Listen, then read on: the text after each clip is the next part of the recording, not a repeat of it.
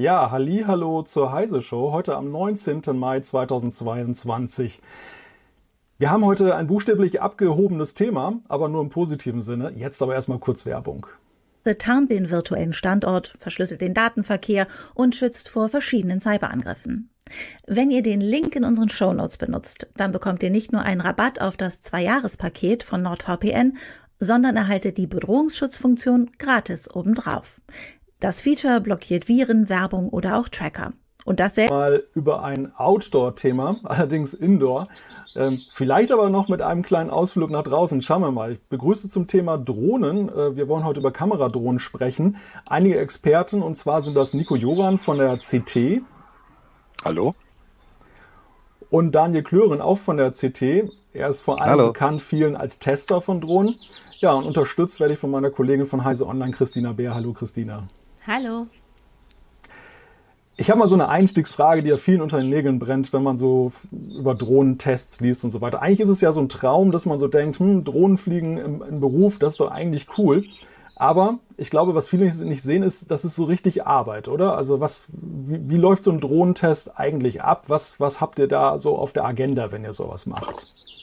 Da darf jetzt Daniel antworten. Daniel, der testet ja vor allen Dingen bei uns. Also wenn wir so, ein, wenn wir so einen Drohnentest machen, äh, dann suchen wir uns natürlich als erstes erstmal einen schönen Startplatz aus, wo wir auch fliegen dürfen. Ähm, ja, und dann äh, lassen wir die einfach mal starten und gucken, wie die sich so verhält. Bei starkem Wind, ähm, wie die Kamera ist. Ähm, ja, solche Sachen halt machen wir dann beim Test. Es sind ja in letzter Zeit auch immer mehr irgendwelche Trickgeschichten dazu gekommen. Also ein ganz wichtiger Punkt, der jetzt da ist, ist halt, dass die neuen Drohnen immer mehr so Tracking anbieten. Das heißt, du kannst also tatsächlich dann dich auf dem Display, entweder in der in dem Controller selber, in der Fernbedienung selber oder eben halt an einem angekoppelten Smartphone dann äh, markieren und dann versucht dich halt die Drohne zu verfolgen. Das ist immer ganz spannend, weil wir da natürlich versuchen, dann durch, durch dichte Wälder beispielsweise zu fahren mit dem Fahrrad und dann mal zu gucken, knallt die jetzt irgendwo gegen Baum oder fliegt die wirklich hinterher? und äh, wir hatten da auch schon so ein paar äh, Geschichten, äh, wo die dann auch durchaus äh, ein paar Äste mitgenommen haben. Also es ist nicht immer so, dass das alles wunderbar funktioniert, wie der Hersteller das möchte. Und dazu kommen natürlich so Standardgeschichten. Also beispielsweise, wie lange ist denn jetzt die Akkulaufzeit und ähm, wie lange, wie gut funktioniert das mit der Bildübertragung? ist ja heute auch ganz wichtig. Diese Kameradrohnen nehmen ja zum einen nicht nur die, das Bild auf, damit man das später bearbeiten kann, daraus Videos drehen kann, sondern die übertragen das ja auch live. Also in einer gewissen Qualität wird das übertragen und das geht ja über Kilometer. Und Funkverbindung ist natürlich immer eine Geschichte, wo man gucken muss, na, funktioniert das so, wie sich der Hersteller das überlegt hat, weil da ganz häufig auch proprietäre Systeme zu, zum Einsatz kommen.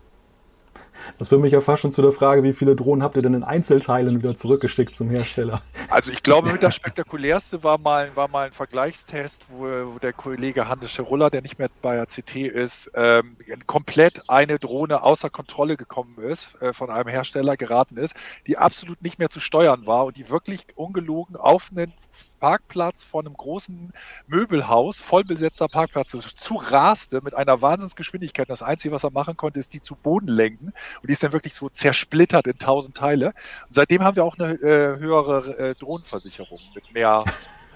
Also ich glaube, jeder, jeder ist jetzt auf mehr als drei Millionen versichert. Eine da muss ich auch noch mal, ja? noch mal auch noch kurz sagen, also bei den Testgeräten, die ich immer hatte bisher, hatte ich Gott sei Dank bisher keinen Absturz gehabt, aber höchstens mal so ein bisschen äh, die Propeller angeratscht. Ähm, dummerweise ist es mir dann immer nach den Tests mit meinen privaten Geräten passiert. Also was heißt immer, ich hatte aber zwei äh, etwas unschöne Abstürze, wo ich mich, mich dann auch zu sehr auf die Sensoren verlassen habe. Äh, naja, und das ist dann halt ein bisschen unschön, gerade wenn man so ein 5000 Euro Gerät dann fliegt. Äh, und das dann. Vielleicht da direkt eine Frage: ähm, Wie gut lassen sich denn diese Drohnen heutzutage reparieren? Hat man überhaupt eine Chance, da irgendwas dran heile zu machen? Nee, also bei diesen, bei den meisten Drohnen, die man jetzt so aktuell auf dem Markt kriegt, äh, wenn da ein Bein oder sowas abbricht, da kann man eigentlich nichts machen. Das höchste der Gefühle ist wirklich, dass man äh, die Propeller tauscht. Aber wenn man jetzt, ähm, nehmen wir mal an, so eine kleine Mini, DJI Mini, wenn man die jetzt nimmt und äh, man zersäbelt die, dann selber reparieren kann man da nichts. Da sollte man dann auch vorher wirklich sich überlegen, ob man äh, eine Versicherung dafür extra nochmal abschließt, mhm. die dann eben halt solche Unfallschäden mit äh, in, äh, drin hat. Gut, da gibt es einmal Unfälle, aber auch natürlich Verschleiß. Ähm, wie sieht es bei Verschleißteilen aus? Gibt es die überhaupt bei diesen Drohnen? Und auch da wieder die Frage, könnte man da irgendwas reparieren? Auch da muss ich sagen, sind es immer nur die Propeller, ne, die da mhm. unter Umständen Probleme machen könnten. Die Motoren sind ja brush, brushless. Ne? Ähm, das heißt, sie sind eigentlich relativ wartungsfrei. Äh, natürlich ist es so, man hat, äh, wenn man da jetzt ein bisschen, bisschen unsicher ist, hat man natürlich die Möglichkeit, das einfach nochmal zum Hersteller zu schicken und einmal so ein Check-up zu machen. Aber selber äh, kann man da eigentlich nicht großartig viel machen. Man kann natürlich mal so ein bisschen an den Motoren drehen, um zu gucken, ob da auch noch alles in Ordnung ist. Nicht, dass da, äh, keine Ahnung, irgendwas dazwischen hängt. Aber wie gesagt, also selber kann man eigentlich nicht wirklich viel machen dran die Dinger sind ja auch extrem komplex geworden. Also wenn ich das überlege, wir machen das ja jetzt seit etlichen Jahren und die ersten, die wir hatten, das waren halt simple Geräte, die, wo man froh war, dass die irgendwie gerade in der Luft gestanden haben und war schon begeistert, was die da, was die da irgendwie an Funktionen haben. Heute ist das ja extrem, was die an autonomen Funktionen haben, wie viele Sensoren da reinkommen. Gerade haben wir jetzt die äh, DJI äh, Mini 3 Pro im Test, die dann einfach nach, nach unten, nach vorne und nach hinten überall Sensoren hat. Und wenn man das einschaltet, das ist auch der große Unterschied, was viele nicht wissen. Es ist einfach in dem Moment, wenn ich so eine Drohne habe, das hilft mir als Einsteiger auch extrem. Also die hat halt automatischen Start, dann bleibt die halt auf einer gewissen Ebene stehen und schwebt. Dann kann ich wirklich in Ruhe, Ruhe das machen. Dann haben die meistens verschiedene Geschwindigkeitsmodi. Das heißt, ich fange gar nicht unbedingt an und gebe da Vollgas und die, die fliegen ja teilweise 80 Stundenkilometer.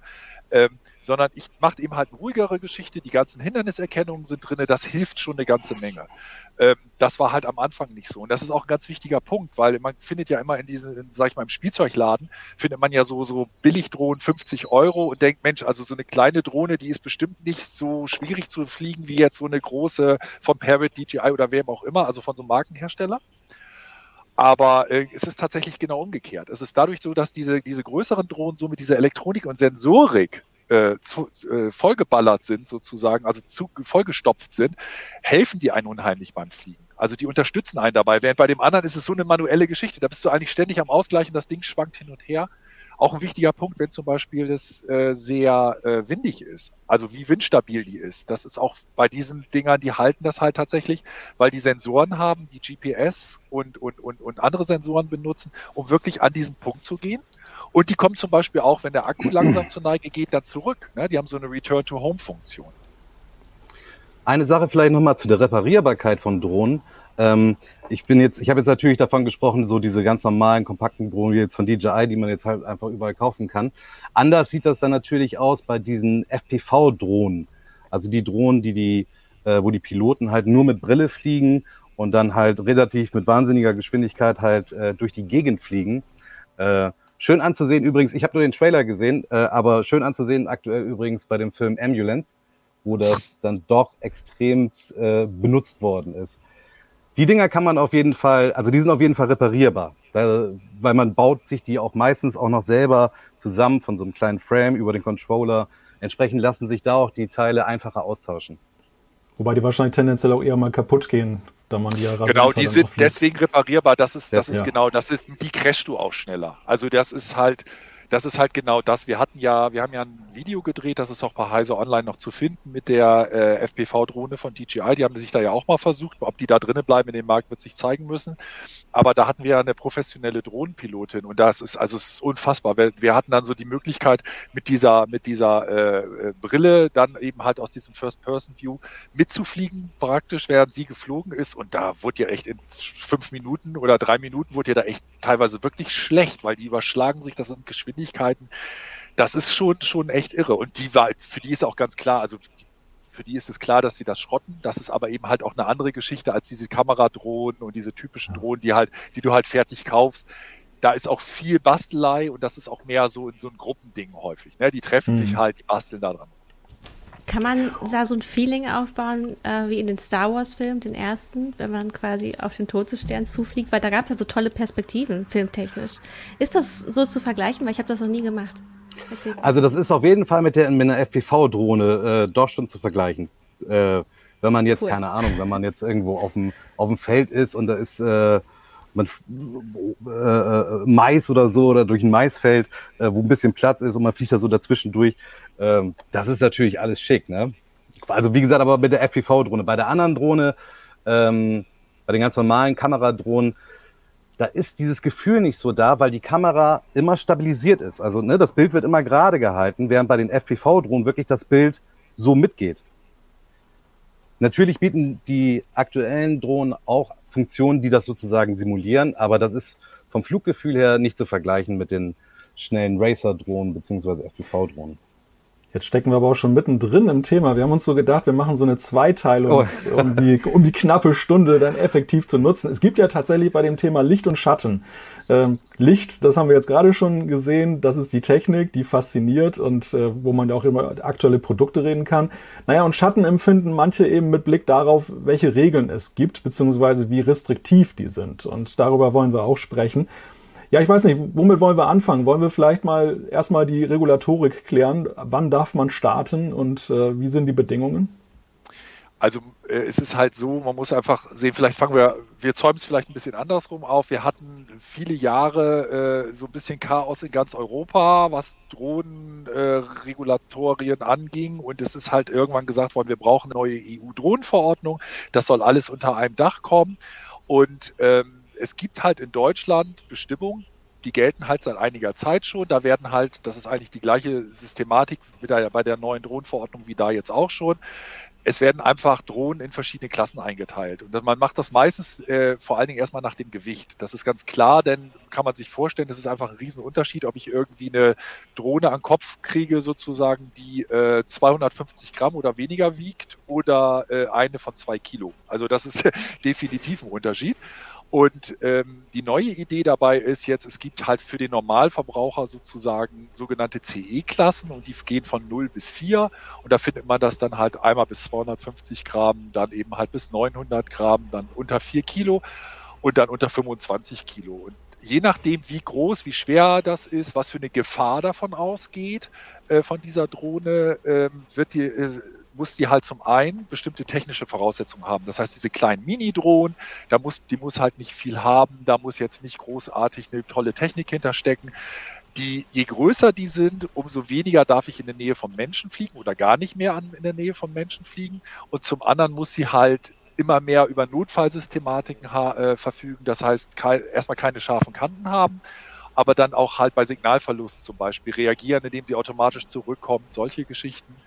Ähm, und ähm, das Problem ist, weil das war eben diese Sache, es gibt diese neue Verordnung, es gibt die aktuelle Verordnung. Das große Problem, was wir im Moment haben, ist, dass wir in so einer Übergangsphase sind. Und diese Übergangsphase ist jetzt schon zweimal verlängert worden, weil das Problem ist, jede neue Drohne, die künftig auf den Markt kommt, soll in eine dieser CE-Klassen klassifiziert werden. Die soll, da, soll, soll halt zu einer offiziellen Stelle gehen, praktisch wie so, so eine Zertifizierungsstelle, eine Abnahmestelle, die dann halt einmal sich das Modell anschaut und sagt, okay, die Drohne so und so schwer, kann das und das, kommt in die und die Klasse. Und das Problem ist, dass eben halt dieses Aufbauen dieser ganzen Zertifizierungsstellen und diese ganze, was, was wollen wir jetzt eigentlich, was muss die können, was muss die, was muss die Drohne später sozusagen leisten, alles so lange gedauert hat. Ich meine, wir wissen ja, der Gesetzgeber braucht immer so seine gewisse Zeit, ähm, dass es halt jetzt erst 2024 so richtig losgeht und dass in den vergangenen Monaten und Jahren weiterhin Drohnen ohne eben diese Klassifizierung rausgekommen ist. Und das wird halt, wenn jetzt diese Klassifizierung gilt, ein Riesenproblem, weil diese Bestandsdrohnen dann eigentlich erstmal in so eine Klasse kommen, C3, C4, wo du eigentlich nicht mehr in normalen Rahmen in, in einer Stadt fliegen darfst. Also da ist mhm. das dann komplett aus. Da reden wir hier wirklich 150 Meter von Wohngebieten, Gewerbegebieten, Industrie, Erholungsgebiet. Erholungsgebiet ist dann für die ein Bach oder, oder eine Liege, eine Wiese, wo Leute liegen. Ähm, deswegen gibt es diesen Moment, dass viele Leute sagen, ah, was, was mache ich jetzt, wenn ich mir jetzt eine Drohne kaufe, kann ich die dann demnächst wegschmeißen, kann ich die ja gar nicht mehr fliegen in der Stadt. Und allgemein gilt, um das vielleicht ganz kurz abzuschließen, allgemein gilt in Deutschland, du darfst halt generell mit Drohnen bis zu einem gewissen Gewicht auch in der Stadt fliegen. Du darfst teilweise sogar über Menschen, nicht über Menschenansammlungen fliegen, aber über Menschen fliegen. Ähm, aber du darfst beispielsweise nicht jetzt bei deinem Nachbarn in den Garten fliegen und den jetzt irgendwie bespannern oder sowas. Also deswegen ja. ist, das ist ein ganz wichtiger Punkt. Also Privatsphäre darfst du nicht verletzen, du darfst keine Menschen gefährden. Und dann gibt's halt so, so eine Sache nicht über Bundesstraßen, Bundesautobahnen, Wasserstraßen, nicht über militärische Anlagen und vor allen Dingen natürlich nicht über irgendwelche äh, Flughäfen oder so. Darf man denn da überhaupt irgendwo fliegen? Das, das ist eigentlich so eine Frage. Und jetzt kommen wir zu dem Punkt, genau, jetzt kommen wir zu dem Punkt, Daniel wohnt ich sag's mal nett, auf dem Land und hat ja. einfach viel mehr Möglichkeiten, da wirklich frei zu fliegen. Wenn ich jetzt diese Drohne nehme und komme selbst diese 250 Gramm Drohne oder 250 Gramm Drohne, die halt am wenigsten eingeschränkt sind, was das Fliegen angeht. Also da darfst du auch wirklich an Menschen ran und auch mal über einen Unbeteiligten wegfliegen und so. Auch da habe ich schon in der Stadt hier Probleme. In Hannover, wir haben hier zwar einen Park vor der Tür, aber witzigerweise, wenn du startest, auf der App erschien sofort bei mir, ich bin in der Nähe von einem, von einer Kaserne. Ich so, was für eine mhm. Kaserne? Ja, hier ist Luftlinie, ist hier irgendwo eine mhm. Kaserne. Die, da ist, glaube ich, noch nie irgendjemand, habe ich noch nie ein, irgendein Militärfahrzeug gesehen. Das ist mehr so eine Verwaltungseinheit. Das ist aber eingetragen. Beim Heise Verlag kann ich nicht im, im, im, im Garten fliegen, obwohl das unser Platz ist sozusagen. Wir, Heise ist ja nun mal der, der, der äh, Grundstücksbesitzer, alles wunderbar, aber wir sind in der Nähe vom Krankenhaus, da ist ein Hubschrauberlandeplatz. Wenn ich ja. jetzt da hochfliege, dann fliege ich eventuell dem Hubschrauber in die genau in seine Flugrichtung, äh, da in seine, äh, wo er landen will. Das geht halt auch nicht. Das heißt, ich habe in ganz vielen Stellen, dass ich theoretisch fliegen kann, aber praktisch dann doch wieder irgendwo in der Nähe bin. Also es wird schwieriger in der Stadt überhaupt zu fliegen, hm. definitiv. Also hier ist auch einmal noch eine konkrete Frage von PlusMeet. Darf ich mit einer 50 Gramm Drohne ohne Kamera in einem Wohngebiet unter einer Flugschneise fliegen? Du darfst generell mit einer, mit einer Drohne unter äh, 250 Gramm in einem Wohngebiet äh, äh, fliegen. Ich weiß jetzt nicht, was er, was er mit Flugschneisen macht. Du darfst nur bis zu einer Höhe von, von was waren es, 120 Meter fliegen. Und du darfst halt nicht in, in, in einen Bereich fliegen, was, was eine Einflugschneise ist. Mhm. Das darfst du definitiv nicht. Also da gibt es auch im Internet äh, ähm, halt auch Karten, wo man teilweise nachgucken kann. Und bei den DJI oder bei auch Parrot und, und anderen Drohnen ist es so, dass in den Apps das auch ganz klar ausgewiesen wird. Also wenn du die startest, wird dir wirst du auch eventuell gewarnt oder es wird halt ganz verboten, je nach Hersteller, je nach Programm, dass du überhaupt gar nicht erst abheben kannst. Das Aber generell auch. Ich glaube, in dem Fall ist es so eine Spielzeugdrohne, die jetzt auch gemeint das ist. Das ist ne? diese also, Spielzeugdrohne, genau. Mit Kam mhm. Ohne Kamera hast du zum Beispiel auch das, das, das große Glück, dass du die nicht kennzeichnen musst. Also, weil bei Kamera musst du kennzeichnen, das ist auch ein wichtiger Punkt. Mist, baust du Mist, sollte es halt verfolgbar sein. Und Kameradrohne heißt, du bespannerst irgendwie deine Nachbarin oder deinen Nachbar im Garten. Die fällt dann runter sozusagen, dann können sie wenigstens gucken, ach guck mal, hier, Registriernummer, kannst gleich gucken, gehört dem Klören oder dem Juran oder wem auch immer. ähm, das ist halt, das ist halt die Idee dahinter. Ne? Und das wird halt mit der neuen Drohnenverordnung sogar noch heftiger werden. Das heißt, ähm, wenn du da eine größere Drohne hast, die Idee dabei ist, wenn die fliegt, soll halt jeder, der zum Beispiel ein Handy hat und die passende App dazu, in Zukunft tatsächlich sehen können, ah, okay, die und die Drohne fliegt da und die hat die und die Registriernummer. Und wenn der, derjenige Mist baut, hätte man dann tatsächlich sofort den und könnte den belangen. Also wie ein Flugmonitor. Also so eine Art Flightradar. Genau, dann. So, ein, so, eine Art Flugradar. Und die haben auch ein gegenseitiges Flugradar. Das kann vielleicht ja. Daniel noch besser erklären. Es ist auch so, dass ähm, das professionelle, also Berufsflugzeuge haben auch, äh, melden ja ihre Position über einen, über einen äh, äh, Radarsystem, hätte ich mal gesagt, über ein Funksystem. Und die neueren Drohnen können das tatsächlich diese Signale empfangen und die Controller und können auch tatsächlich dir dann in der App anzeigen, dass jetzt gerade da ein Flugzeug vorbeifliegt. Also es kommt sofort eine Warnung, äh, wenn dann ein Flugzeug in der Nähe ist. Problematisch ist natürlich, oder habe ich immer bisher festgestellt, es ist ja auch hier nicht unweit von mir auch ein kleiner Flughafen. Also es ist weit genug, dass ich hier fliegen darf, aber er ist ähm, halt in der Nähe und es gibt sehr viele Sportflugzeuge, äh, die unterwegs sind und anscheinend entweder funktioniert das System nicht immer oder die haben dann halt diese Sender auch ausgestellt. Das ist dann halt auch immer ein bisschen. Ja, einige haben es auch nicht. Ne? Eine, also du musst auch, bei nicht jeder hat auch die Pflicht, das zu benutzen. Da geht's halt los. Ne? Du musst halt zusehen, so ein System kostet halt auch ein gewisses, äh, hat auch einen gewissen Preis. Die haben auch Updates. Du musst halt zum Beispiel dieses Radarsystem, das, das musst du halt äh, als Berufsflieger auch, da musst du auch Updates zahlen. Und wenn du halt so ein Sportflieger bist und musst das nicht machen, verzichtest du da eventuell drauf. Ne? Also mhm, da aber auf jeden, so ein bisschen. Auf jeden Fall wird auf der ähm, Drohne, kommt erstmal sofort eine Warnmeldung, Flugzeug in der Nähe und unten, man hat ja so eine kleine Karte, die man sich auch großziehen kann, wird dann halt auch die Flugroute von dem Flugzeug angezeigt, beziehungsweise zumindest das nicht die Route als solches, aber das Flugzeug wird angezeigt, wo es sich gerade befindet. Ganz praktisch. Wie, wie, zu, wie zuverlässig sind denn eigentlich, äh, es gibt ja eben auch die Anzeigen, ja, zumindest bei DJI weiß ich das, äh, wo man fliegen darf und wo nicht. Ich habe immer so festgestellt, dass das mit einer gewissen Vorsicht zu genießen ist. Das ist ein ganz guter Indikator, also viele Sachen sind dann da abgedeckt, aber manchmal war sie dann auch großzügiger als die gesetzliche Bestimmung, war so mein Eindruck. Teilt ihr das? das? Also, so. Ja, ja da gehe ich von aus, natürlich. Also weil, weil jeder Hersteller natürlich, der möchte, möchte nicht in den Verruf kommen, so das zu lax zu handhaben. Also wird im eher, in, im Zweifelsfall wird eher, wird es eher größer gezogen, klar. Ich also meine, ja, ich meine, dass es, dass es, ja, dass es, dass es auch einen illegalen Markt gibt für, für, für, für Modifikationen, dass das rausgemacht wird, dieses System, ist auch ein offenes Geheimnis. Ne? Also. Ich kann das auch nochmal eben äh, hier ist das ist diese Karte von DJI, die man sehen kann, wo das dann halt auch eingezeichnet wird. Äh, und was jetzt hier in diesem Fall, also bei mir ist es jetzt im Garten, aber was jetzt hier in diesem Fall nicht zu sehen ist, ist das gegenüber ein Naturschutzgebiet ist, wo ich ja eigentlich auch nicht fliegen darf. Das wird halt, solche Sachen werden halt nicht ein. Äh, da darf man auch mit gar keiner Drohne fliegen, oder? Nein. Das ist komplett verboten? Ja, das ist verboten. Dafür müsste man dann halt, ähm, wenn nochmal eine extra Genehmigung sich besorgen. Man konnte auf der Karte auch, jetzt sehen, äh, ne, da, die Straßennamen, also man konnte jetzt genau wie bei Google Maps quasi. Das ist verorten. im Endeffekt wie bei Google Maps. Man könnte jetzt auch die Satellitenansicht noch mit dazu schalten.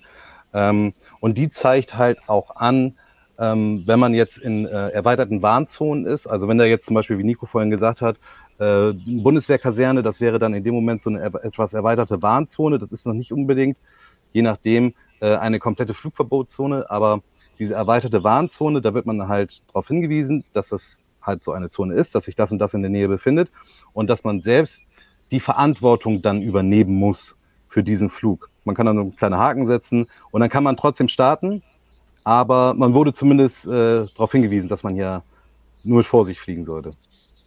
Oder gegebenenfalls erst gar nicht fliegen darf.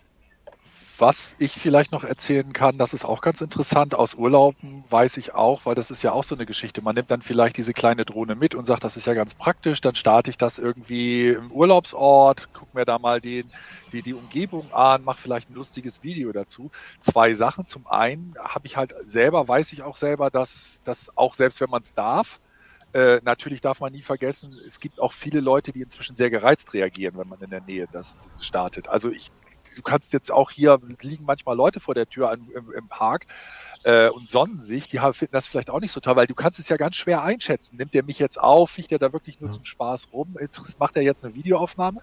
Und die zweite Geschichte, das habe ich zum Beispiel in mehreren Ländern jetzt inzwischen erlebt, ist, dass, dass es immer mehr Länder gibt, wo einfach unabhängig von dieser allgemeinen Flugverbotszone einfach auch festgelegt wird, hier ist nicht, Fliegen nicht erlaubt. Also ich hatte das auf Hawaii, äh, gab es einen tollen Wasserfall und ein riesiges Schild daneben, wo dann stand, hier keinerlei Drohnenbetrieb.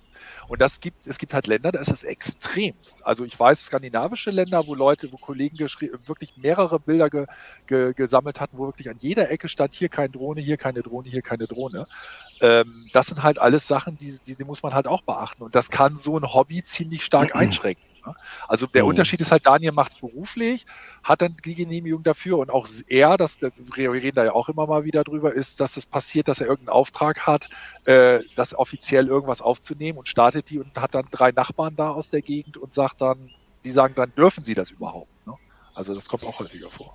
Also ihr habt jetzt einmal gesagt, die Drohnen helfen euch im Grunde schon und die ganzen Apps, die ihr da ähm, die dabei sind oder die man dafür nutzen kann. Was muss man denn selber wissen, um so einen Drohnenführerschein zu machen? Es gibt zwei verschiedene Arten von Kenntnisnachweisen. Also es gibt sozusagen den kleinen Drohnenführerschein und den großen Drohnenführerschein. Ich glaube, ich übergebe mal an, an Daniel, der das, der da viel mehr. Der ist aber also der kleine ist mehr so eine Art. Ich korrigiere mich, wenn nicht, wenn du das anders siehst, aber äh, mehr so eine Art naja, so ein Multiple-Choice-Online-Test. Also es ist auf jeden Fall eine relativ mhm. einfache Geschichte. Das andere ist halt tatsächlich dann das, was man als, als Führerschein kennt. Äh, es wird allerdings, auch da muss man gucken, also da würde ich dann auch empfehlen, sich nochmal zu informieren, wenn einen das interessiert, weil auch da gibt es eine Änderung in den neuen CE-Klassen. Also jetzt der, der Führerschein, den man jetzt braucht, braucht man teilweise dann nicht mehr bei den neuen kommenden Drohnen. Andererseits nutzt es sich, kann es sich wieder lohnen, einen zu haben, weil man dann wieder mit bestimmten Möglichkeiten hat zu fliegen. Also, ähm, aber generell ist der Einstieg relativ leicht. Also aber der, Führer, der Führerschein übrigens, also für, wenn man eine A2-Lizenz haben will, äh, so super leicht ist der Führerschein auch nicht zu machen. Also man muss da schon ein bisschen lernen. Nein, nein, leicht, leicht meine ich nicht, aber dieser, dieser, dieser ganz, also für den Einstieg jetzt, für die ganz ja. kleinen äh, 250, unter 250 Gramm brauchst du gar nichts. Danach geht das erstmal mit den kleineren, mit dem, mit diesem Online-Test. Und wenn du richtig fliegen willst, wie Daniel das ja auch macht, dann musst du dich da auch hinterklären, was ich aber auch völlig in Ordnung finde. Also wer dann irgendwie mal, wer dann irgendwie ein Gerät von zig Kilo fliegt und das irgendwie jemand an den Kopf knallt oder nicht sagt, dann auch sich auf dumm stellt und sagt, habe ich noch gar nichts von gehört, dass ich hier nicht fliegen darf, das, das geht einfach auch nicht. Also wir haben hier noch äh, einen guten Tipp, weil wir ja gerade die Frage erörtert haben, jetzt der, wo darf ich fliegen und dass die Software, die meistens dabei liegt, etwas großzügiger ist. Und zwar von circa 82 Map to Fly oder DFS Drohnen App. Die helfen einem sehr, wenn man schauen will, ob man fliegen kann oder möchte. Ja, ich glaube, die DFS Drohnen App, ich bin mir jetzt ehrlich gesagt gerade nicht sicher. Ich meine aber, die wurde eingestellt. Äh, aber korrigiert mich, wenn ich da falsch liege. Ich meine, sowas gelesen zu haben. Ähm, es gibt auch noch andere. Also es gibt auch noch äh, Dronic, da kann man es halt auch nochmal sehen. Ähm, aber wie gesagt, es gibt definitiv Apps, die einem da nochmal ein bisschen weiterhelfen. Ähm, mhm. Und dann auch Kartenform anzeigen, wo man fliegen darf und wo nicht. Gucken wir nochmal schnell auf unserer Checkliste so ein bisschen weiter, was wir brauchen, um abheben zu können, weil wir haben jetzt ja gerade auch schon gesehen, dass Daniel da was vorbereitet hat, was er uns dann auch noch zeigen kann, dann nachher, wenn es um die Technik geht. Also wir haben jetzt das Thema Führerschein, wir haben über die Nummernschilder oder Nummernschilder, ist das ein Thema? Ja, das ist für alle Drohnen mit Kamera vorgeschrieben. Eine Plakette meinst du, genau. Genau. Dann ist da muss man aber nochmal einwerfen, äh, ganz ja. kurz, das ist nicht äh, für die unter, also Nico, korrigiere mich da, aber für die Sub 250 Gramm Drohnen äh, ist Doch, keine mit Plakette Kamera. Ja, das ist aber eine Ja, also Piloten, so eine äh, Kennzeichnung, ja, ja. Also eigentlich muss der Pilot dann sozusagen registriert sein. Ja, der Eigentümer. Also bei unserer DJI, DJI Testdrohnen ist DJI registriert, nicht wir. Das weiß ich deswegen, weil die, die Drohnen kommen schon mit den, mit den Plaketten. Sonst hätten wir nämlich tatsächlich bei den Tests ein großes Problem, wenn wir jedes Mal mhm. immer die Test, die Testgeräte rein und raus registrieren müssten. Ich sage tatsächlich, der Gesetzgeber spricht da von dem Hal, also von dem Halter der Drohne praktisch. Der, die Idee dabei ist das gleiche wie beim Auto. Ne? Also der Halt, über den Halter würdest du ja im Zweifelsfall auch den Piloten, also der, wenn jetzt äh, ermitteln können. Wenn jetzt jemand kommt und macht ein Ermittlungsverfahren gegen den Halter, dann wird der natürlich sehr schnell sagen, das war ich nicht, aber ich sag dir mal, wer es war. Also die, die Praxis ist da relativ einfach. Aber äh, generell kann man sagen, Kennzeichnungspflicht ist, wenn eine, wenn eine Kamera ist, äh, dran ist, unabhängig auch vom Gewicht.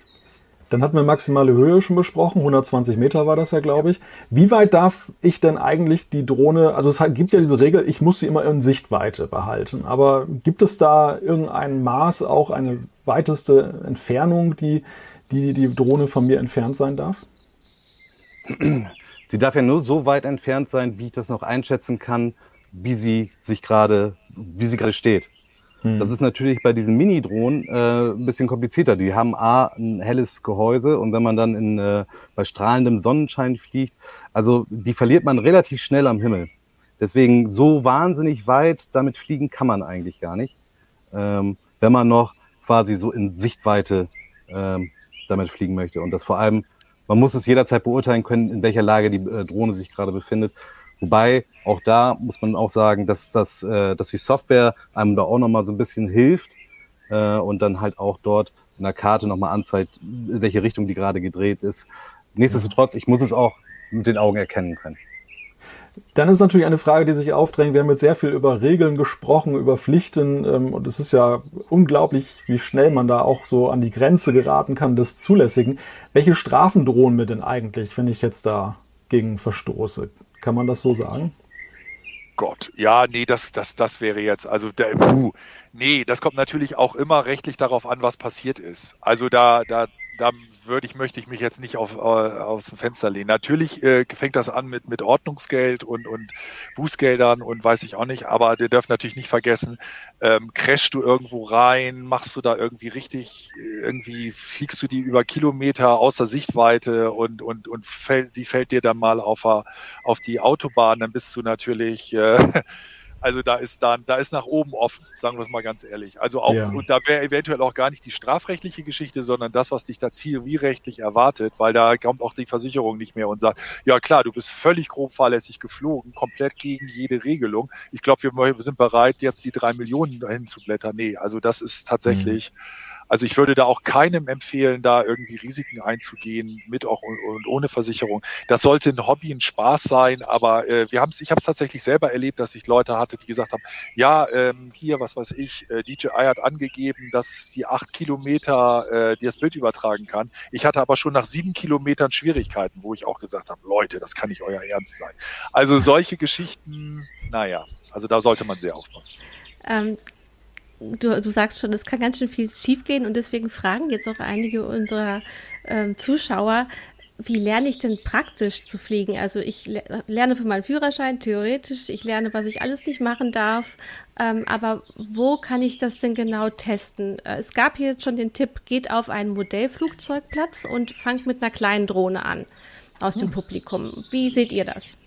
Es gab auch den Tipp, der auch gar nicht so doof ist. Zum Beispiel gerade bei den FPV-Drohnen hatten wir ja auch schon mal äh, Simulatoren, also Rechner. Äh, äh, ähm, das wird teilweise auch von den Drohnenherstellern unterstützt, dass man tatsächlich teilweise auf den, äh, auf den äh, Controllern schon Simulationen fliegen kann und, und, und. Klar, also da, das, das ist wirklich eine Lernkurve und die ist auch gerade bei FPV habe ich selber festgestellt, auch ganz ordentlich. Bei den anderen finde ich, kann man es einfach ganz gut machen. Was wichtig ist, ist, das ist jetzt meine private Meinung, Daniel kann da sicherlich mehr zu sagen, äh, Ruhe bewahren und sich wirklich Platz schaffen. Also wirklich eine, eine Sache suchen. In meinem Wahnsinn habe ich auch schon das gebracht, im Verlag eine Drohne im Flur zu starten. Und das erste, was du, was du, was du lernst dabei ist, ähm, wie, wie irre das für den Kopf ist, wenn die Drohne von dir weggedreht ist und wenn die Drohne zu dir gedreht ist. Und da verhält sie sich ja unterschiedlich, ob du nach rechts oder nach links drückst. Das heißt, du, drehst, du, du drückst dann eventuell den Hebel nach rechts und sie fliegt nach links. Und wenn du dann, das was mir dann bei, als, an, als, am Anfang auch genau passiert ist, dann gegensteuern willst und du strick, drückst dann hart in die andere Richtung, da hat es dann auch schon mal geknallt bei uns im Verlag. Also so ist es nicht. Das, der ersten Satz Propeller äh, habe ich dann gleich damit geschrottet. Also viel Platz und in Ruhe und wirklich verstehen, was man da macht. Simulatoren finde ich da ganz super. Ich persönlich finde noch, äh, fand ich immer eigentlich ganz äh, nett zum Lernen, äh, diese ganz kleinen Mini-Drohnen, also die man so für 20, 25 Euro kriegt, die haben auch keine Kamera und nichts, die wiegen irgendwie ein paar Gramm, also lächerlich. Äh, die sind super schwer zu fliegen, aber wenn man die kann, dann kann man definitiv auch mit den großen fliegen. Also locker. Weil die viel hm. instabiler sind und man mehr Gegensteuern naja, die haben, muss, oder? Äh, genau, man muss, also die fliegen halt ohne GPS. Das bedeutet, die haben keine Positionsbestimmung. Die halten zwar, die sind, bleiben zwar gerade, ja, mhm. aber die driften halt auch immer wieder weg. Das heißt, man ist dazu gezwungen, die ganze Zeit auch so ein bisschen gegenzusteuern. Ähm, und wenn man natürlich einmal so im Kreis damit fliegt, wie Nico das vorhin auch schon sagte, dieses Umdenken, äh, wenn ich jetzt nach rechts drücke und der zeigt aber auf mich und fliegt dann in dem Moment eigentlich nach links, ähm, ja, das muss man halt ein bisschen üben. Und ich finde da persönlich diese kleinen Mini-Drohnen für 20, 25 Euro, die finde ich echt äh, zum Üben top. Dann lass uns doch mal so von der Theorie in den praktischen Teil des Drohnenfliegens kommen und der Frage, ich stehe jetzt davor, ich möchte eine Drohne kaufen. Was äh, steht mir ganz gut zu Gesicht? Auf welche Funktion soll ich achten? Was gibt es denn da momentan eigentlich am Markt? Also was, welche, welche Auswahl habe ich da eigentlich gegenwärtig? Es gibt Natürlich, also es ist natürlich sehr auffällig, dass sich die Hersteller an diesen Drohnenklassen orientieren. Dementsprechend kriegst du eigentlich in jeder Drohnenklasse dann auch gerade als Privatanwender so die typischen Drohnen. Ich glaube, auch da hat Daniel mal was vorbereitet.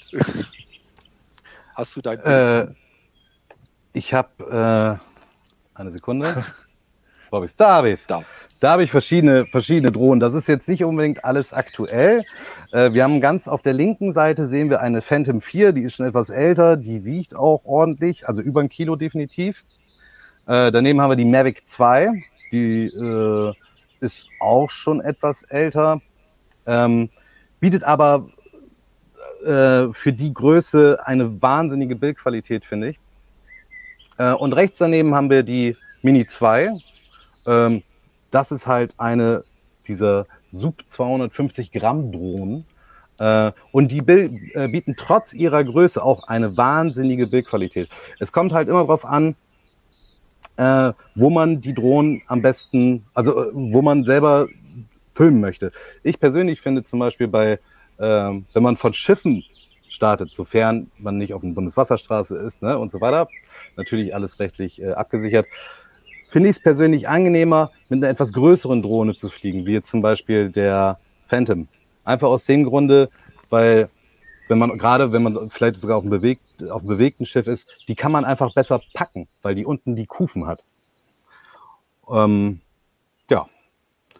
Also wie gesagt, die sind, äh, worauf man jetzt achten sollte, wenn man sich eine Drohne kauft, kommt halt immer darauf an, was man selber haben möchte. Legt man viel Wert auf eine super Bildqualität, legt man viel Wert äh, auf äh, gute Stabilität oder legt man halt viel Wert auch äh, jetzt, wenn man jetzt äh, Geld ausgibt, viel Geld ausgibt, äh, dass man die Drohne auch noch nach einem Jahr fliegen kann.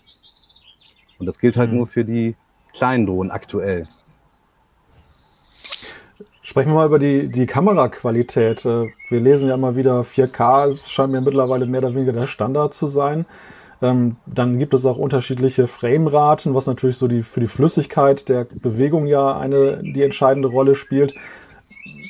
Ich meine, klar, die Bedürfnisse sind unterschiedlich, aber wenn man heute kauft, worauf sollte man da achten? So, sollte man schon irgendwie so 4K und, und auch 60 FPS in, ins Auge nehmen?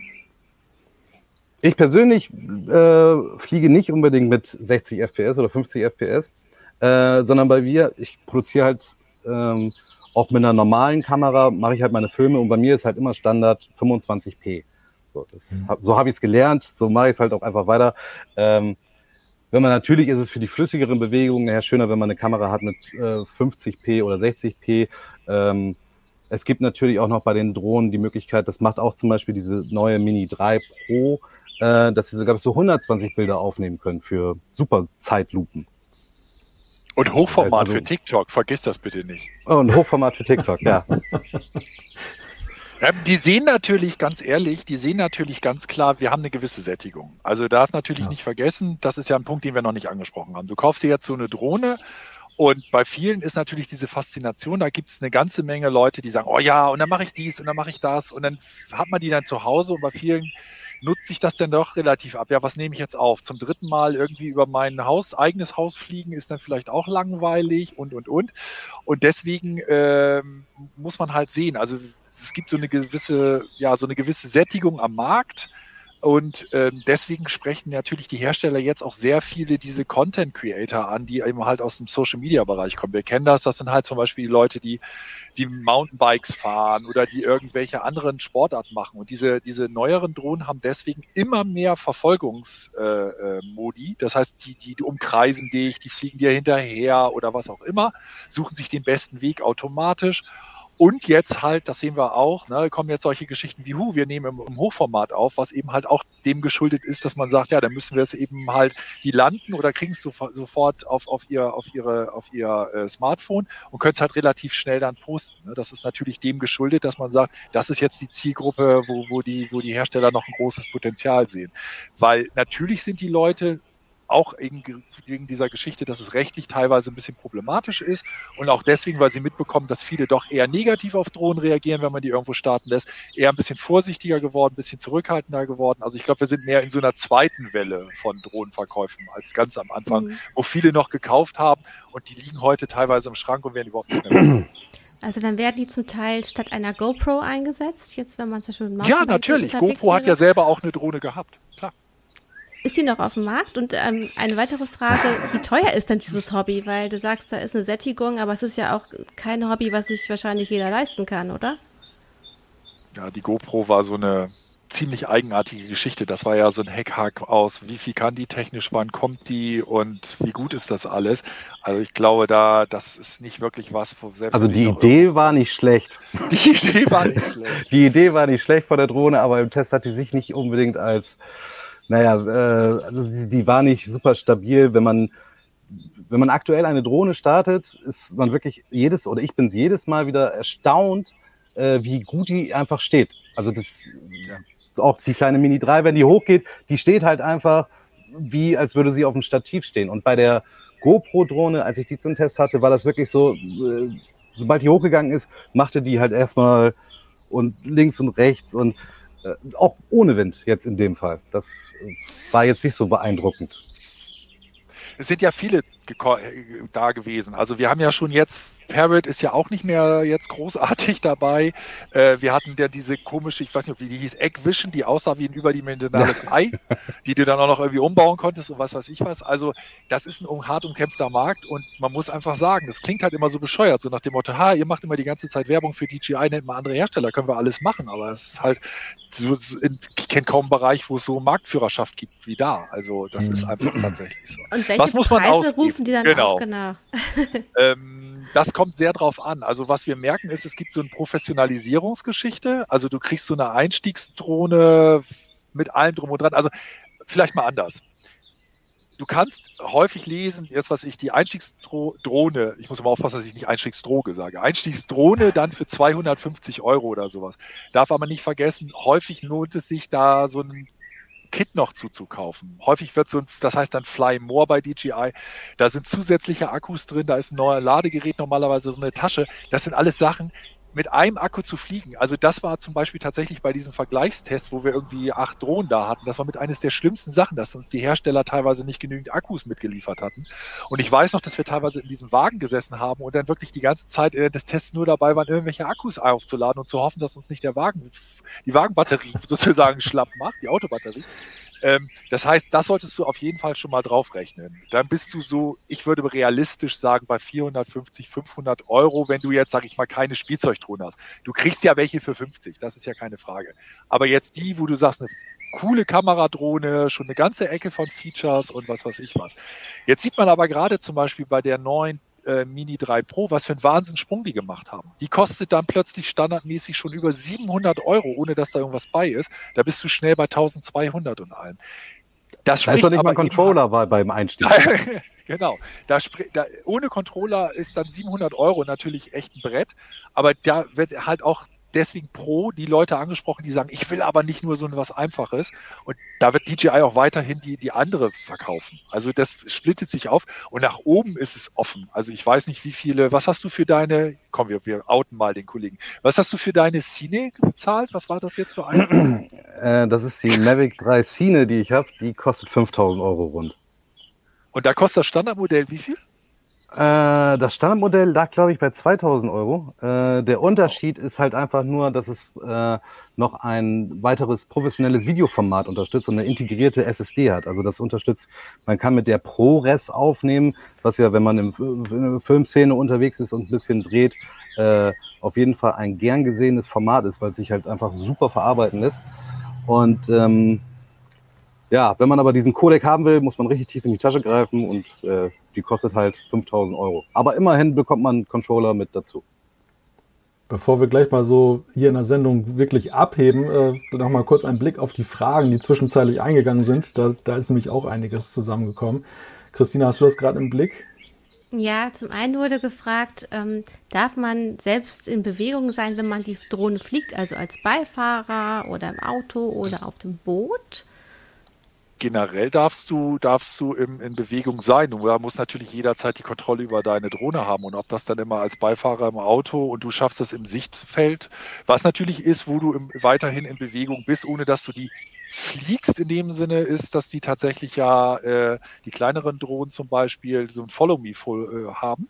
Modus haben, da steuerst du die gar nicht. Die, die, die fliegen sogar autonom hinter dir. Ich hatte dann Forum gesehen, dass, glaube ich, ich habe es jetzt nur so mit einem Auge gesehen, gesagt wurde, das ist nicht erlaubt. Das stimmt nicht. Das ist äh, selbst bei den neuen CE-Klassen 0 und 1 bis 50 Meter Entfernung erlaubt. Also du darfst mhm. tatsächlich die sagen, Du musst natürlich alle anderen rechtlichen Sachen haben. Das heißt, du darfst natürlich trotzdem nicht meinetwegen dann mit deinem Fahrrad durch den Flughafen fahren, äh, Gelände fahren, am Flughafengelände vorbeifahren. Sowas darfst du nicht. Aber wenn das Feld an sich frei ist und du darfst da fliegen, dann darfst du auch solche Späße machen. Mhm. Das hört dann irgendwann nach oben hin auf äh, oder beziehungsweise ist dann ein bisschen restriktiver.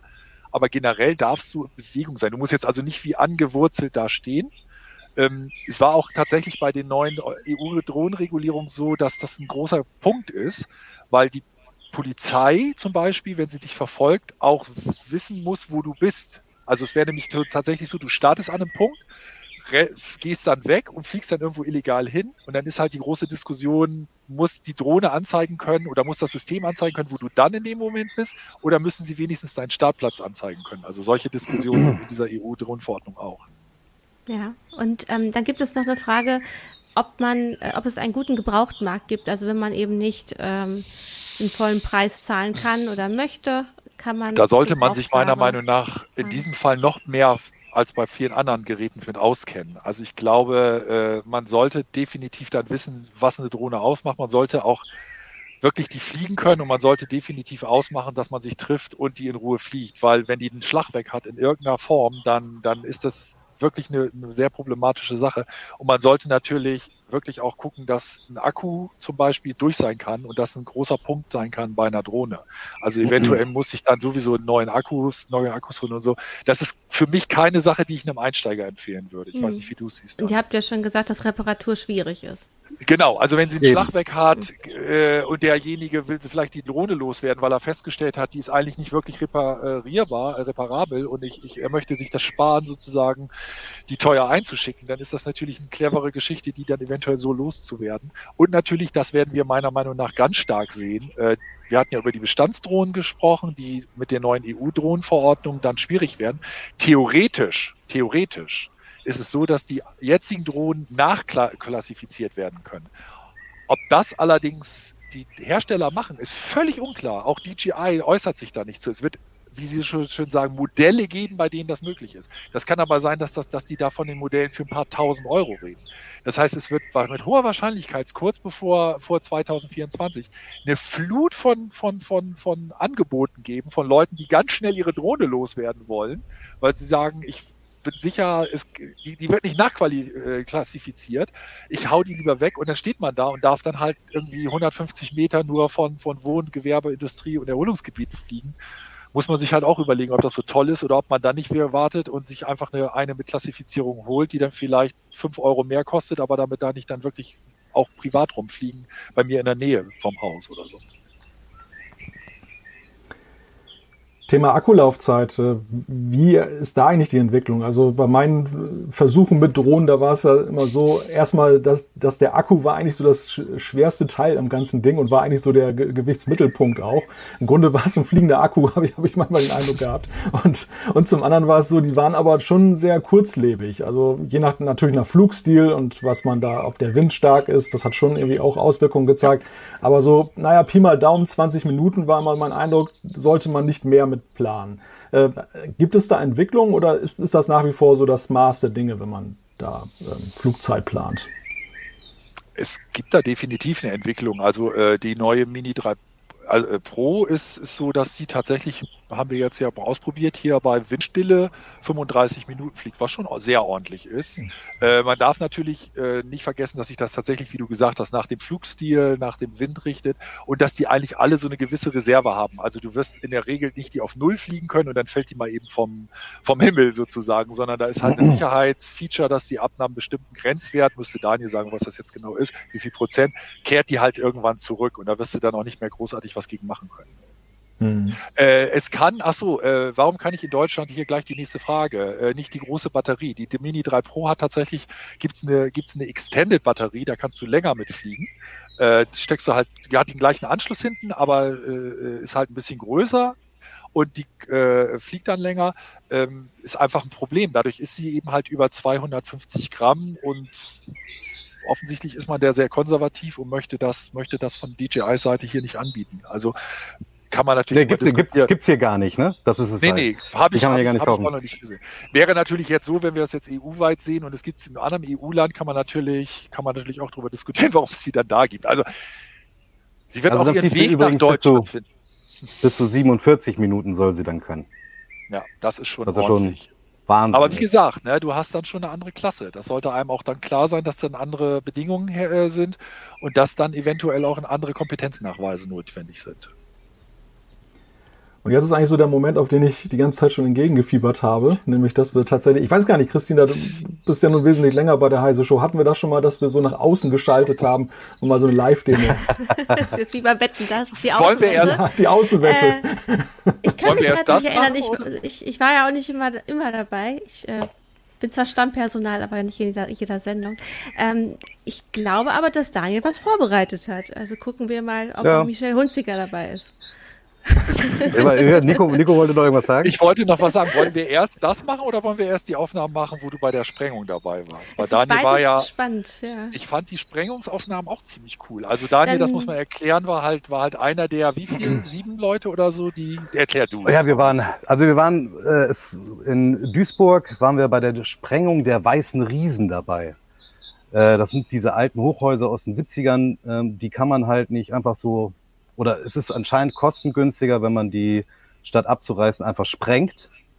Ähm, und die Stadt Duisburg wollte das halt auch äh, aufgenommen haben und wir haben dann mit dem ähm, äh, Luftaufsichtsamt hatten wir dann halt einen Flugkorridor für uns ausgesucht, wo wir dann, ich glaube, ich weiß gar nicht, ich glaube, wir waren mit acht Drohnen da unterwegs, ähm, wo wir dann halt diese Sprengung aus verschiedenen Perspektiven, äh, in Zeitlupe, mit FPV-Drohne, äh, mit äh, Wärmebildkamera, Drohne äh, halt einfach verfolgt haben. Ich kann mal eben, genau. das ist jetzt hier. Das war jetzt das Legale und während er es raussucht, sage ich nochmal, es gab auch während der Aufnahmen einige, die dann einkassiert wurden von der Polizei, die das auch illegal gemacht haben, weil es da ein System gibt, das halt äh, die Ordnungsbehörden benutzen können, um dann äh, ähm, die zu verfolgen, die da illegal rumgeflogen sind. Und man sieht jetzt die Aufnahmen, wie gerade die Gebäude zusammenstürzen und da scheinen die Drohnen relativ nah dran gewesen zu sein, Daniel. Äh, ja, die FPV-Drohne war sogar sehr, sehr nah dran. Also wie gesagt, das war vorher alles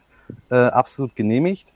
Ähm, wobei, also bei den anderen, äh, die anderen Drohnen, die waren halt, die hatten schon einen äh, gewissen Sicherheitsabstand da. Also ja. Das Gebäude fällt ja nach halt, unten wie weg. Wie der Staub nach oben kommt, ne? Ihr habt ja. von oben gefilmt. Ja, genau. Also da war ordentlich Staub nachher und das ist übrigens dann das, äh, es bleibt nur noch dieser, dieses Loch. 50.000 Tonnen Schutt. Spektakulär. Das war's. Es war aber äh, weniger laut, als ich eigentlich gedacht habe. Und jetzt hast du aber eben noch was vorbereitet, was du jetzt live machen würdest in deinem Garten. Du willst nämlich eine äh, ja. starten, ne? Genau, ich habe äh, eine Mavic 3 Cine. Das ist ja ganz praktisch. Bei dem, das geht leider nicht mit der Mini 3, zumindest nicht mit dem äh, RC-Controller, der da, äh, den man dabei kriegen kann. Das ist jetzt von der Mavic 3 halt der äh, Controller. Den habe ich über HDMI angeschlossen und ich schalte mal eben um. Ich muss nämlich auch dazu aufstehen, damit ich auch Sichtkontakt habe. Übrigens, da sieht man auch nochmal äh, ganz praktisch, kann man nur empfehlen, ein äh, Landepad. Jeder, der Drohne fliegt, also dem kann ich wirklich so ein Ding empfehlen, weil dann dadurch werden auch nochmal äh, gegebenenfalls äh, Blätter und so weiter nach unten gedrückt. Jetzt heben wir gerade ab, wie man sehen kann. Ich finde es ja. schön, dass die Leute schon, schon, die wetten das, die, die, die, die Zuschauer wetten das, top, die Drohne steigt und. ich gehe nochmal, ich gehe noch mal ganz kurz ein bisschen tiefer. Äh, eine Sache, die man jetzt hier vielleicht auch gleich sehen kann, ist, dass äh, da so kleine rote Kreise sich jetzt gerade äh, gebildet haben. Wenn ich jetzt ja. höre, gehen sie weg. Wird da ein Hindernis äh, angezeigt? Das sind die, das ist die Hinderniserkennung. Genau, die schlägt dann da jetzt gerade an. Aber man kann hier schon mal sehen, ne? also das ist wirklich, du, die Aufnahmen sehen aus, als würde jemand mit einem Stativ hochfahren. Also das ja. ist halt der Wahnsinn. Das ist das Erste, was man, wenn man ganz neu dabei ist, ist das Erste, was einem wirklich auffällt, ist, die steht einfach. Die steht und das ist halt auch wirklich, wenn es stark windig ist, steht, ist das immer noch so. Das ist, das ist echt der und Wahnsinn. Und wenn man die hovern lässt und kann man wirklich drauf zugehen und sich selber aufnehmen. Jetzt änderst du ein bisschen den Winkel, damit man das Naturschutzgebiet im Hintergrund sieht, ne? Oder? Genau. Man hat natürlich bei allen Drohnen die Möglichkeit, nochmal den Gimbal nochmal so ein bisschen anzupassen. Äh, Kann die eigentlich auch nach unten gucken, wie die Dreier? Die Fällt mir gerade auf. Straight nach unten? Ja. Ja, das ah. kann sie. Da sieht man nur den Landeplatz ganz klein, wie so eine ja, Münze in aber dem Garten. was, was, äh, was halt bei dieser Drohne nochmal ähm, ganz relativ spannend ist. Ach, du kannst ranzoomen. Also man hat jetzt quasi so einen ähm, Blick wie bei einer Satellitenaufnahme auf dem Wohngebiet. ja, mehr oder weniger. Und man zoomt dran. Ja, okay. Ja. Also das ist jetzt bei der, das äh, funktioniert auch erschreckend äh, gut. Also ich, ich kann hier nochmal gucken. Hier kommt eine Frage, die beantworte ich. Hier gibt es die Frage, dürfen wir mal eine Runde um Heise äh, Headquarters fliegen? Nee, ihr dürft da gar nicht fliegen, weil da ist eine, da ist ein, äh, die MHH, die Medizinische Hochschule Hannover mit ihrem Landeplatz und deswegen ist das, das Fliegen da komplett eingeschränkt. Also das geht ja. schon mal nicht. Und äh, tatsächlich hören wir auch immer gut dort. Sind sehr schon gut. greifbarer Nähe. Genau, und äh, ja, also so sieht's aus. Ja, sehr spektakuläre Bilder. Man und sieht natürlich oben auch den Countdown. Krass gut. dass die Akkulaufzeit hoch und runter geht. Ja, je nachdem, wie schnell man halt fliegt dann in dem Moment. Ich weiß gar nicht, ob man sie hören kann. Nee, das glaube ich nicht. Das typische Bienenschwarmgeräusch. Ja, genau. Das ist irgendwie so, so eine kleine Hornisse. Also hier ist auch mein kleines, äh, ja, es ist gut versteckt, aber hier ist mein kleines äh, Studio, was ich jetzt hier für heute eingerichtet hatte. äh, naja, und so sieht das halt aus mit der Drohne. Man hat jetzt hier halt, äh, kann man auch nochmal die Karte sehen und dort sieht man halt auch, ähm, wie man quasi gerade geflogen ist. Die rote äh, Linie zeigt einem auch halt immer an, ähm, wo der Startpunkt, äh, wie ich zum, auf dem direkten Weg wieder zurück zum Startpunkt komme. Genau. Also genau man könnte das, auch schöne Bilder malen. Ja, man kann auch theoretisch da schöne, schöne Bilder malen. genau. Und die haben genau. halt, und das finde ich halt ganz praktisch, äh, dass sie halt auch so eine Return-to-Home-Funktion haben. Ne? Also, dass sie halt tatsächlich mehr oder minder auch automatisch landen können. Das finde ich halt auch ganz gut. Genau, also, das ist zum Beispiel so eine, so eine Sache, die mir als Einsteiger wirklich auch dann am Anfang mit anderen Drohnen, die das nicht hatten, ein bisschen Kopfzerbrechen äh, bereitet hat, weil man wuchtet dann doch ziemlich schnell runter am Anfang. Ne? Also dieser, dieses Feingefühl fehlt am Anfang noch. Also, ähm, und was die Drohnen halt auch alle haben, sind halt diese ganzen verschiedenen, ähm, naja, sagen wir mal, also diese äh, Tutorials? Großteil von denen bietet den äh, automatische Flugmanöver. So, das Wort ja. habe ich gesucht. Und zwar kann man hier einfach der Drohne sagen, okay, äh, ich markiere jetzt einfach ein Objekt oder mich selbst und dann führt die automatisch Flugmanöver durch und schneidet das dann nachher auch automatisch zu so einem kleinen Videoclip zusammen. Also Leute, die jetzt vielleicht nicht so erfahren sind im, im, äh, beim selberfliegen, die können diese Funktion benutzen und äh, also es ist wirklich äh, auch ganz nett anzusehen, muss man sagen. Also dann kann man sich auch die Nachbearbeitung sparen, weil das wirst du wahrscheinlich auch machen müssen mit bestimmten Videoprogrammen. Da kann man sich auch ja. helfen lassen. Man kann entweder mit bestimmten Videoprogrammen arbeiten, Anfänger können aber auch tatsächlich direkt über die Fly-App, ähm, zumindest ne, auch bei DJI, aber das bieten die anderen Hersteller, meine ich auch, zum Beispiel Parrot. Ähm, da kann man auch direkt auf den Mobilgeräten schneiden. Natürlich nicht in der hohen Auflösung, aber ich sag mal, wenn man nur einmal kurz irgendwem was zeigen möchte, vielleicht über, ne, und das dann, keine Ahnung, mhm. per WhatsApp oder wie auch immer verschickt, äh, da reicht das für. Ja, also für die, die das gerade nur hören und nicht sehen können, man sieht halt eigentlich jetzt so Aufnahmen, wie man sie aus Spielfilmen oder Serien kennt. Ne? Also so bestimmte Shots, wie das geschnitten ist, das sieht schon sehr professionell aus, was einem da angeboten wird. Es kam gerade noch die Frage, um welche, welche Drohne es sich jetzt genau handelt, die jetzt hier gerade im Einsatz ist. Die jetzt, die jetzt gerade im Einsatz ist, ist die Mavic 3 Cine. Das war die für 5000. War die jetzt hier noch Genau, das ist die für 5000. Ähm, Genau, die. Oh, noch eine äh, interessante Frage. Äh, Plus ja. Meet schreibt, meine Mini-Drohne wird immer von Vögeln angegriffen. Ist das bei den Großen auch ein Problem? Tatsächlich, ja. tatsächlich habe ich das schon mehrfach erlebt. Also vor allem, ähm, wenn man irgendwo an der See unterwegs ist, äh, Möwen sind da wahnsinnig scharf drauf auf das Ding. Also die gehen die da Hunger. wirklich. Ja, die gehen da aber auf jeden Fall richtig drauf. Ähm, und äh, also die kommen auch wirklich gefährlich nah. Also die fühlen sich wahrscheinlich irgendwie, ich weiß nicht, äh, wahrscheinlich fühlen die sich bedroht und gehen dann auf Angriff. Also ähm, ich glaube, so eine Mini würden die definitiv vom Himmel holen. Es gab auch schon äh, Berichte, wo dann so ein, ähm, ich weiß jetzt nicht genau, was das für einer war, aber auf jeden Fall eine Adlerart, äh, die sich dann mal eben auch eine Drohne gegriffen hat weil sie die für einen kleinen Klar, Vogel die halten das für einen kleinen Vogel, ne? Ja, ja. ja. Ich meine, ich glaube, in Holland war das, da hatten die auch so ein Projekt von der Polizei, dass sie versucht haben, Adler auszubilden, Drohnen einzufangen, die eben widerrechtlich ja. irgendwo fliegen. Und die haben das aber irgendwann auch tatsächlich abgebrochen. Ähm, auch Tierschützer hatten da immer Bedenken, dass die Vögel verletzt Hätte ich werden auch. könnten. Hätte ich auch. Ja. Es gibt ja teilweise gerade diese, diese Heavy-Lift-Drohnen, die wirklich auch die ganz schweren Kamerasysteme äh, dran haben. Also die Propeller, die säbeln alles weg und wenn da irgendwie so ein armer Adler ankommt und seine Füße dazwischen hat, also ich weiß in nicht. Den US, in den USA auf der CES gab es mehrere Drohnen, die selber, wo du selber eine Drohne hattest, eine ganz große, und die hatte ein Fangnetz. Das heißt, du fliegst mit einer Drohne an die andere ran, löst aus und der fängt die dann ein. Und in dem Moment, wo die halt, wo die halt das Fangnetz, wo sich das äh, in dieser Drohne äh, verfängt, stürzt sie natürlich ab. Also es ist radikal, aber das ist eben halt auch antiterrormäßig gewesen. Das war für Flughäfen mhm. und solche Geschichten. Die fliegen dann mit ihrer eigenen Drohne und holen die andere vom Himmel. Es gibt ja auch Anbieter, ich glaube zum Beispiel D-Drone, die extra für Flughäfen ähm, solche Systeme entwickelt haben, ne? Einmal Überwachung und aber auch Abfang.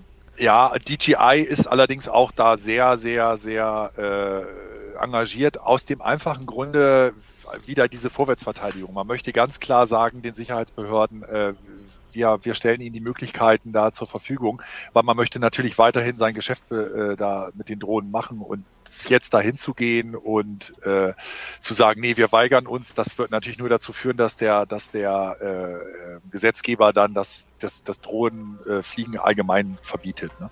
Hm. So, so, jetzt gucken wir uns an, jetzt. welche, genau, jetzt gucken wir uns an, ob die, ob die äh, ähm, Mülltonnen auch ordentlich abgestellt sind. Das, ja das können wir bestätigen. In ländlichen, in ländlichen Gebieten durchaus mal ein Thema bei der Nachbarschaft, habe ich gehört. Hier wird noch gefragt, hat auch diese Drohne eine Folge mir Funktion? Ja, äh, die hat auch alle Funktionen, die auch die anderen Drohnen, die kleineren bieten. Auch wenn man die jetzt, also wer sich so eine Drohne kauft, benutzt solche Funktionen eigentlich weniger. Oh, Gott sei Dank, ich bin auf dem Ding gelandet. So. äh, Wette gewonnen. so, okay. Äh, ja, ja also der Benutzer. Ja. ja.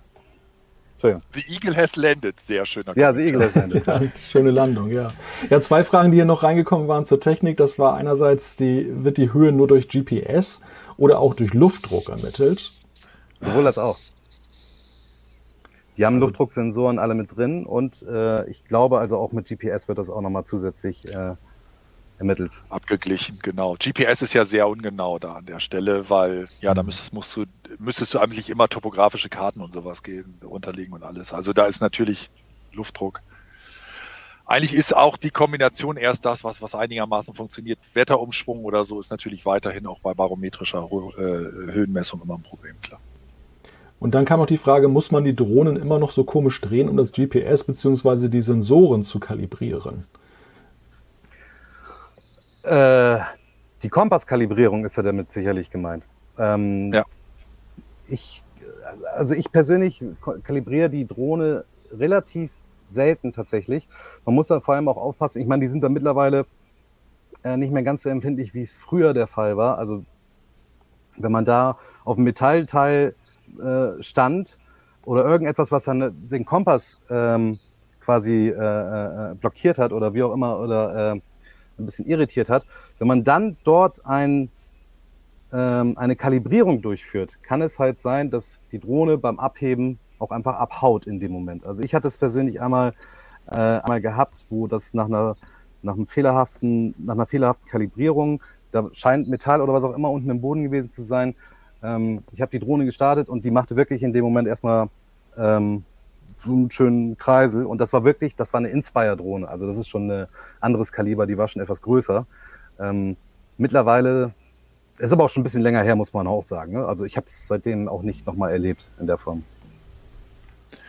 Man soll, man kann es machen, aber ich würde es echt machen, meiner Meinung nach, wenn man irgendwie in ein anderes Land oder sowas geflogen ist, äh, dann kann man das definitiv nochmal machen.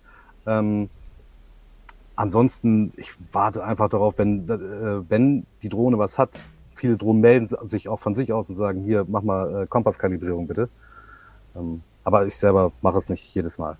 Hm. Wenn ich nicht aufgefordert werde. Damit wir jetzt nicht zu wie Thomas Gottschalk sind, ich gucke gerade so ein bisschen auf die Uhr, wir haben unsere Stunde. Ich, ich wollte gerade sagen, hier, der stand, wie bei Wetten, das wird hier schon überzogen. Das passt also das, alles ins Konzept. ja, aber das Thema ist einfach zu schön und die Aufnahmen waren klasse. Also ganz großes Kino, was ihr uns hier heute geboten habt, sowohl an Informationen als eben auch an Bildern. Daniel, Nico, ganz herzliches Dankeschön dafür. Ja. Weiß nicht, Christina, haben wir noch irgendeine Frage? Nee, ich habe einen schönen Kommentar, äh, geht auch so ein bisschen Re Retrowelle. Ähm, Plus Miet sagt grundgütiger und ich glaube, wir müssen jetzt alle hoffen, dass uns der Himmel nicht auf den Kopf fällt. Ein ja. sehr oh typischer Asterix-Satz. grundgütiger. Magst du, nur, der Sky, du? nur Sky is the limit, hieß es ja bei Star Trek ja immer. so, aber jetzt kannst du uns alle rausschmeißen. Jetzt haben wir alle Klischees bedient. Ja. Genau, dann ganz herzliches Dankeschön auch an alle, die zugeschaut haben, live oder eben natürlich auch nachträglich für eure Kommentare und Fragen. Und nächste Woche gibt's natürlich auch wieder eine heiße Show. Dann allerdings früher, muss man sagen, ne? nächste Woche ist ja Feiertag. Stimmt, Christi Himmelfahrt. Mittwoch machen wir was. Deshalb wichtiger Programmhinweis, Mittwoch um 12 Uhr, aber auch mit einem spannenden Thema. Wir würden uns freuen, wenn ihr wieder dabei seid. Bis dann. Tschüss. Tschüss. Tschüss.